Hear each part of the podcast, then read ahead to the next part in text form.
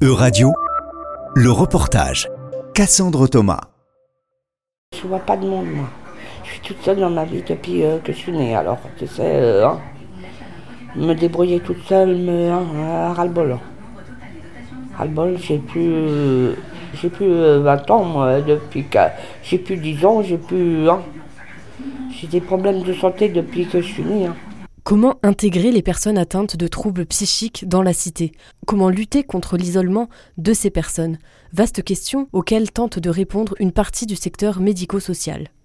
Bonjour, Vous venez pour les gâteaux? Je viens pour les gâteaux. ouais. N'hésitez pas.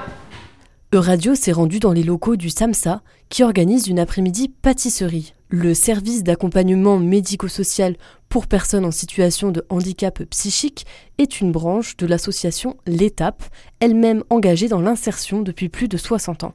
Elle accompagne les personnes isolées ou en passe de l'être. Pour François, infirmier au SAMSA, la première étape est d'identifier le besoin de la personne. On prend le temps d'amener la personne vers ce dont elle a besoin. C'est le début d'un accompagnement, c'est d'identifier ce vers quoi veut aller la personne.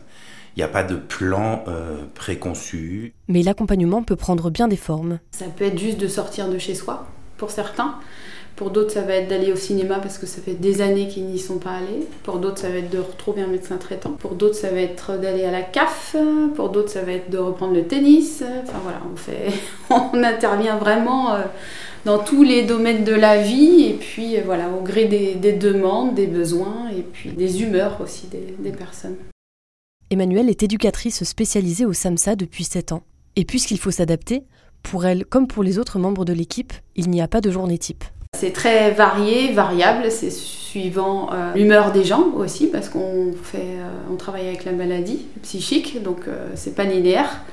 Euh, mais une journée type, ça peut être une visite à domicile, hein, c'est un peu notre euh, créneau, parce que des personnes souhaitent qu'on aille que chez elles, d'autres euh, souhaitent qu'on aille que au SAMSA. On s'adapte vraiment, on fait ce qu'on dit souvent entre nous, un accompagnement à la carte.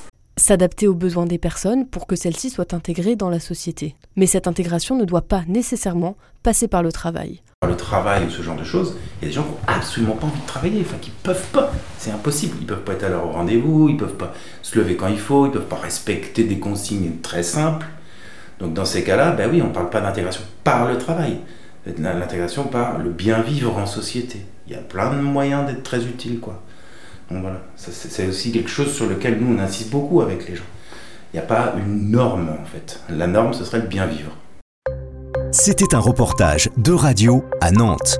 À retrouver sur euradio.fr.